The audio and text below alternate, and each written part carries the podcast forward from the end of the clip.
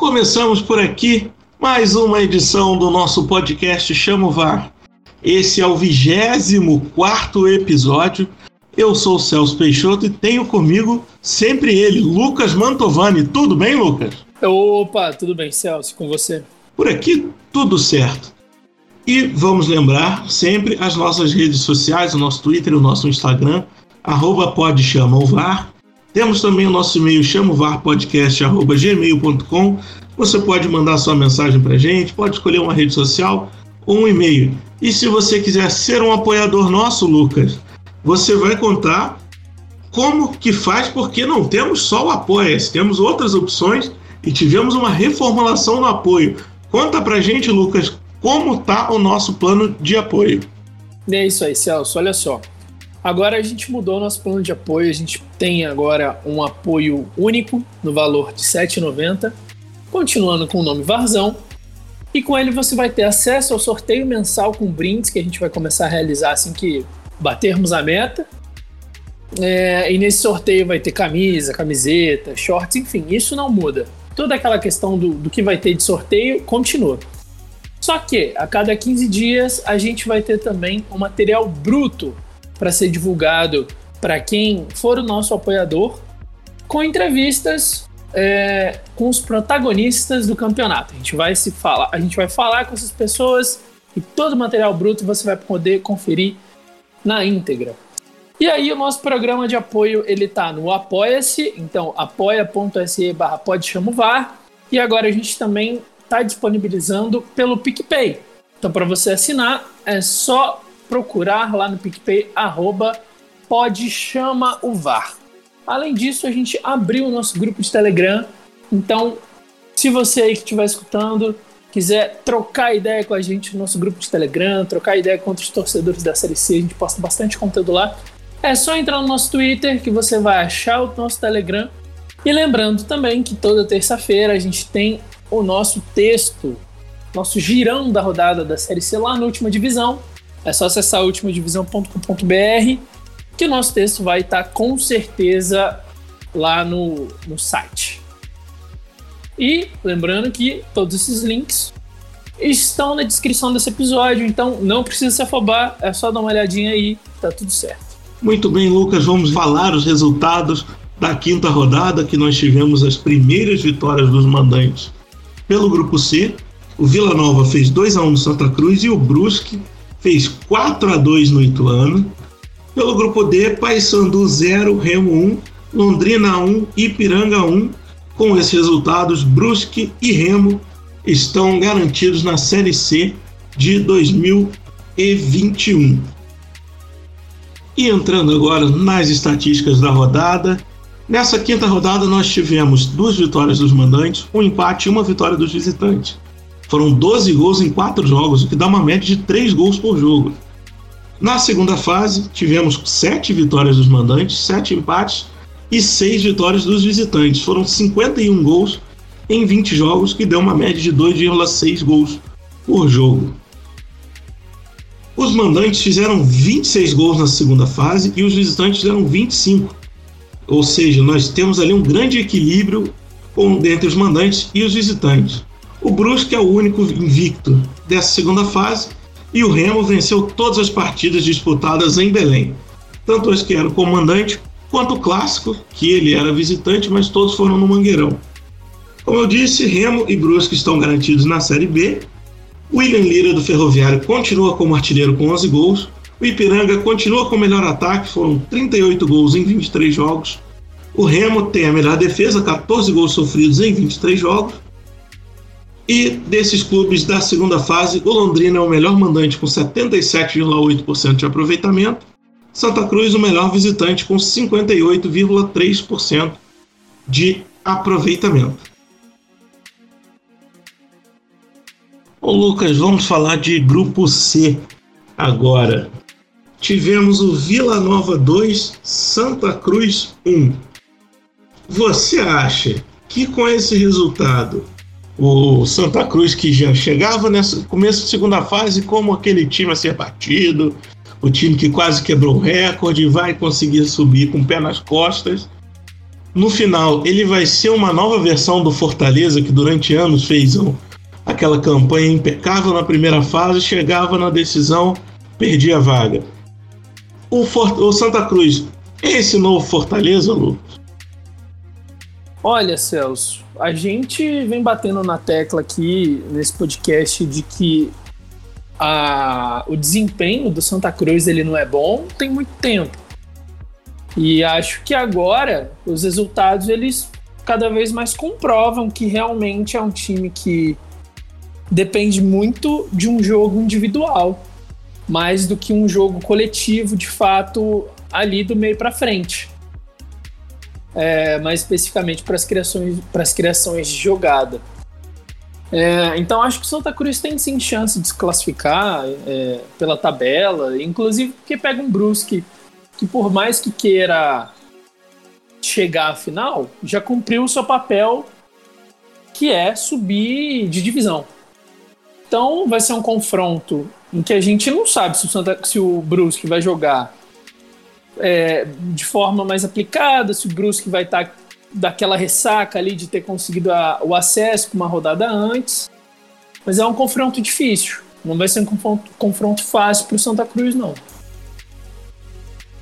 Até porque o Santa Cruz, é, nesses cinco jogos, só conseguiu vencer um jogo contra o Ituano, que foi quando, inclusive, o time tinha um jogador a mais. Né?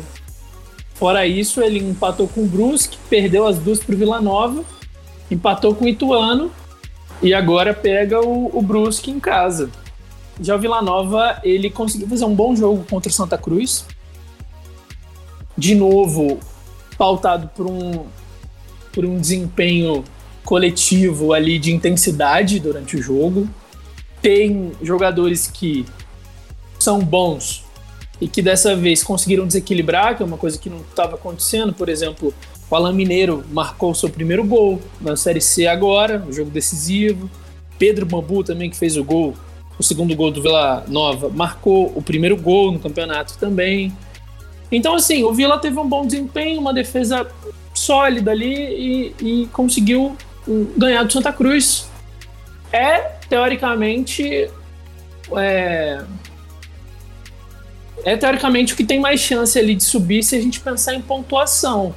Mas talvez seja o jogo mais difícil, porque joga contra o Ituano, que também tá vivo ali e tá querendo se classificar. E no outro jogo nós tivemos um Brusque Ituano movimentado. Eu não sei se você diria, mas para mim é um dos concorrentes ao melhor jogo da Série C. Esse Brusque 4 a 2 no Ituano foi um jogo que teve quatro gols em 22 minutos, teve confusão, teve polêmica, teve falta que não foi, teve falta que foi, mas não foi marcada. Falta no caso era pênalti que foi dentro da área. Teve reclamação e teve também o Brusque classificado para a Série B. Aquele mesmo Brusque que começou a Série C de forma avassaladora, fez a, melhor campanha da história do primeiro turno e fez um péssimo segundo turno. Chegou nessa segunda fase graças ao tropeço do Tombense, chegou totalmente desacreditado e é o primeiro do grupo C classificado para a Série B. Eu não vou ser sacana com você, Lucas, dizer perguntando se você esperava essa, esse acesso antecipado.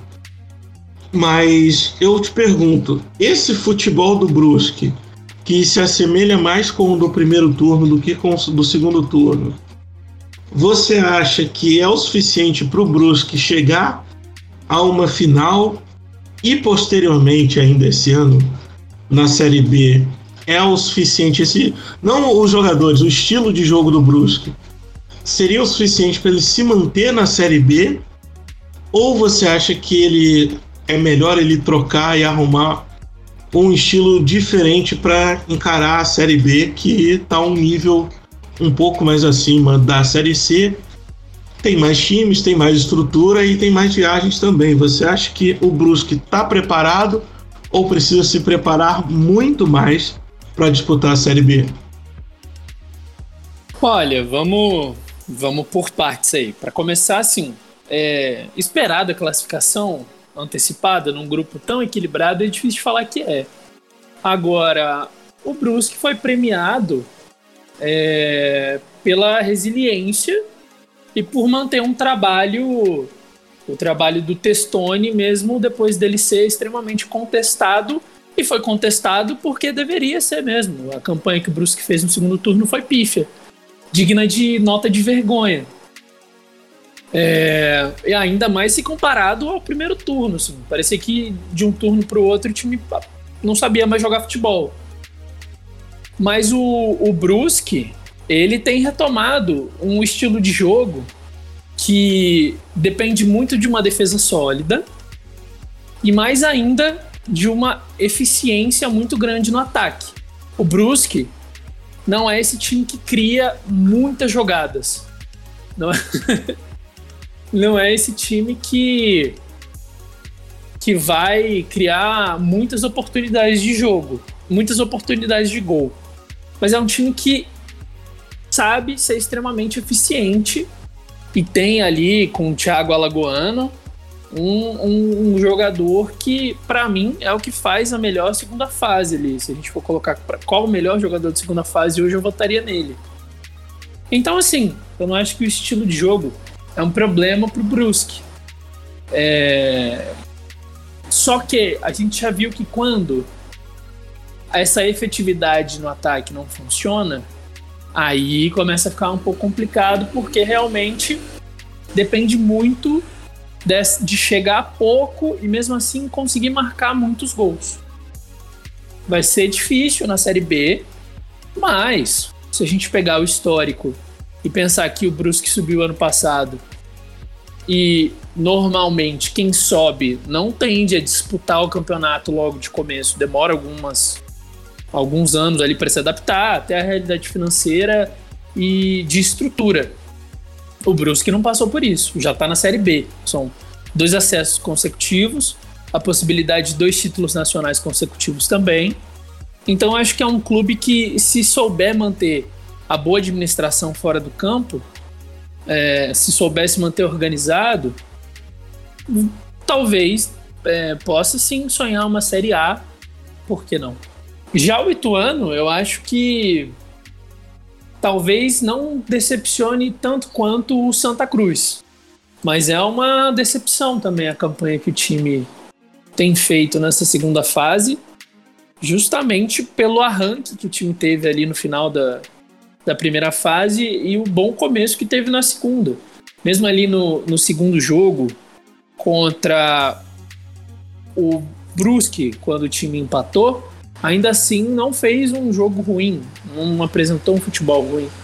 Mas de lá para cá, o time perdeu um pouco desse brilho ali no ataque, principalmente. E o time também perdeu velocidade ali no meio, com o Correia jogando. Por mais que ele seja um grande jogador e com 39 anos ainda consiga acompanhar todo mundo, bata diferenciado na bola, eu acho que o meio ali com ele fica um pouco mais lento. E aí, justamente, essa lentidão atrapalha muito o estilo de jogo do, Ituano, que é o estilo de velocidade pelas pontas, ali com o Cadu, com o Tagliari. E, e não é o que a gente tem visto ainda, assim, nesses últimos jogos. Parece que o Ituano deu uma. tá dando uma oscilada aí, tem, tem chance de se classificar, mas é, por questão de rodada, de pontuação e principalmente por conta de saldo de gols, é uma, é uma possibilidade mais difícil, até porque o Ituano não depende só dele, né? Ele precisa ganhar, mas precisa também que o Santa Cruz não vença a partida. Se vencer vai ser difícil, porque daí o Ituano precisa o Ituano precisa marcar mais gols que o Santa Cruz por conta do saldo. E nesse grupo D, Lucas, nós tivemos já o Ipiranga, que era praticamente descartado. Ele ganha uma sobrevida, consegue quatro pontos. Não depende só dele para se classificar, mas ainda está na briga. Ele enfrentou o Londrina, que era o melhor mandante da primeira fase, ele continua como o melhor mandante, mas não venceu em casa. A gente postava no Londrina porque se ele mantivesse o retrospecto em casa, conseguia subir. Conseguiu três empates em casa. Você acha que qual desses dois tem mais chances de conseguir um acesso? Lembrando que o Ipiranga ele ainda enfrenta o Paysandu, ou seja, se o Ipiranga vencer, o Paysandu já não sobe. Qual desses dois, Ipiranga e Londrina, você coloca como o mais forte candidato a essa segunda, va segunda vaga do grupo D, Lucas? Olha, se for pelo futebol apresentado, eu coloco o Ipiranga. O Ipiranga tem mais chance de subir porque joga melhor. Agora, o Londrina, eu acho que vai ter um confronto talvez um pouco mais fácil, porque o Remo já está ali basicamente garantido até na final do campeonato. Se o Remo empatar essa partida, o Remo está na final. E se o Londrina empatar e o Paysandu não vencer, está na final também. É... Então acho que o confronto do Londrina vai ser um pouco mais tranquilo. Só que o Londrina joga mal, né? A gente já falou isso aqui várias vezes. O Londrina, se o Adenilson não for lá e fizer alguma coisa, o Londrina não ganha jogo. A não ser que o Chalcinho saia do banco também e faça alguma coisa também, mas no geral, é Adenilson, dependência ali. E a gente sabe também que o Adenilson não é esse jogador que decide em todo jogo, até porque é muito difícil ter um jogador que decida em todo jogo. Decidiu esse último ali para o empate, mas não é um jogador que dá para confiar em todo jogo.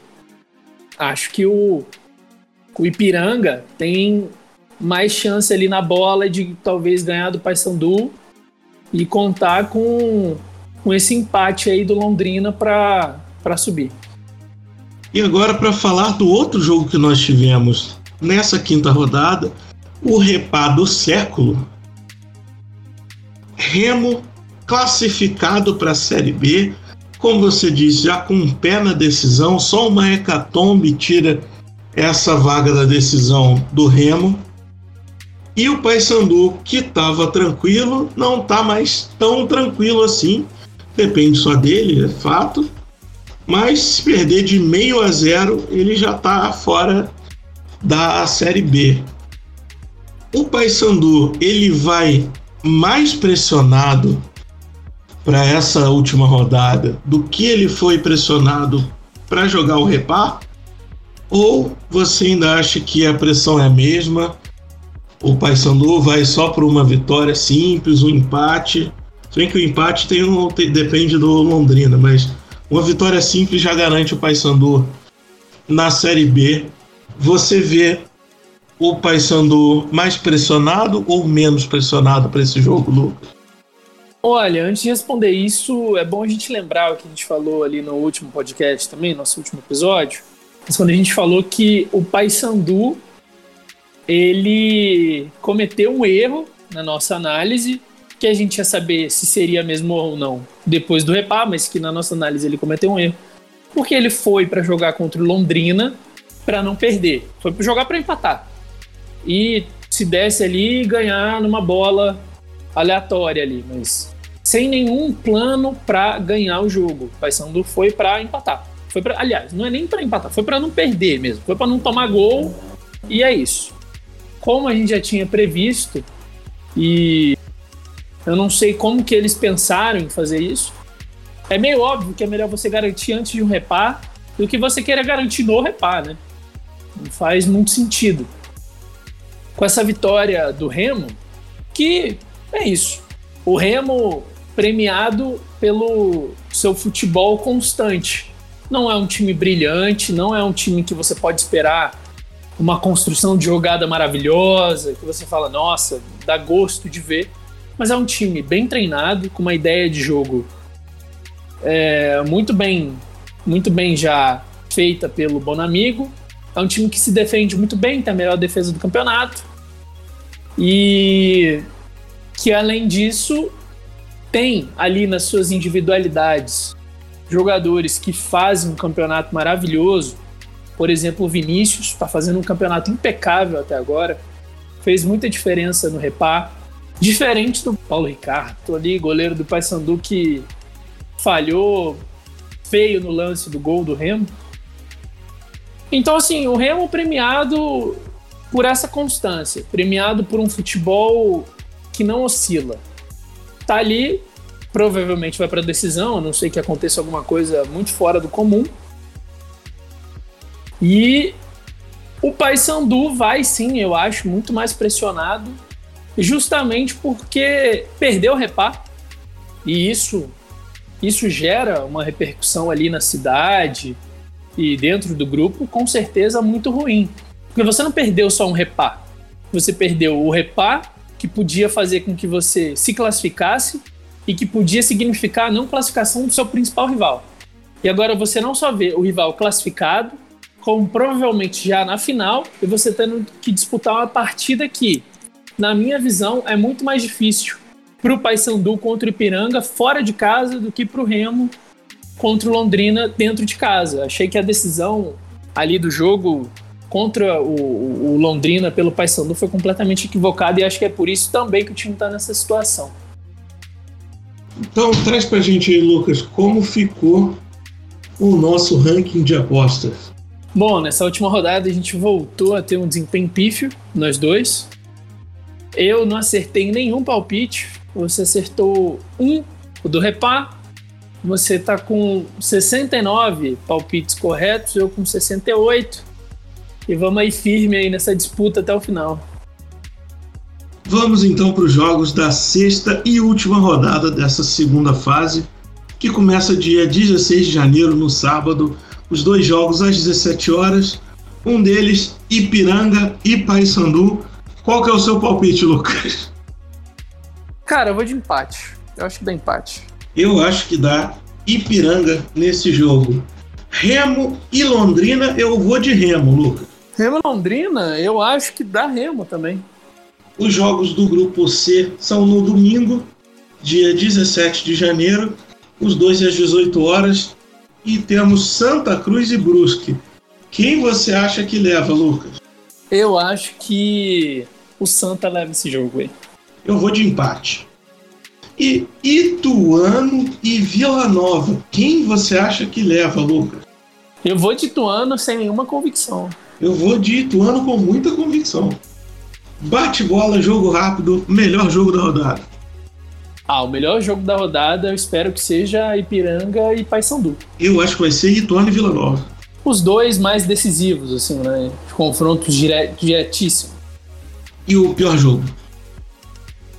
Pior jogo, eu acho que vai ser Santa Cruz e Brusque. Eu acho que vai ser Santa Cruz e Brusque também. Muito bem, Celso. Finalizando mais um episódio do Chamo VAR, número 24. Vamos passar régua nisso aí. Já pedi a conta. Mas antes disso, repito de novo as redes sociais. No Twitter e no Instagram, arroba pode. Quer vir de e-mail? Pode mandar e-mail pra gente também Chama o varpodcast.gmail.com. E agora o Celso vai falar do nosso programa de apoio, porque a gente reformulou ele. Vai lá, Celso. Nós tivemos uma mudança. Agora, além do Apoia-se, que é apoia.se barra pode chamar o VAR, nós também temos plano de assinatura no PicPay. Só você entrar no PicPay e procurar por arroba pode chama o VAR. Lá você vai ter as opções na verdade, é só uma opção para os dois, é o Vazão.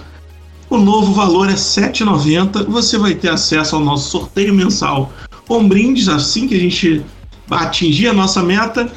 E também a cada 15 dias você receberá o material bruto das nossas entrevistas que a gente vai fazer futuramente com os protagonistas dos campeonatos. Anota aí apoia.se barra pode ou a assinatura do PicPay, arroba pode chama o VAR. Aí agora você me pergunta o que, que aconteceu com o grupo do Telegram. O grupo do Telegram está aberto.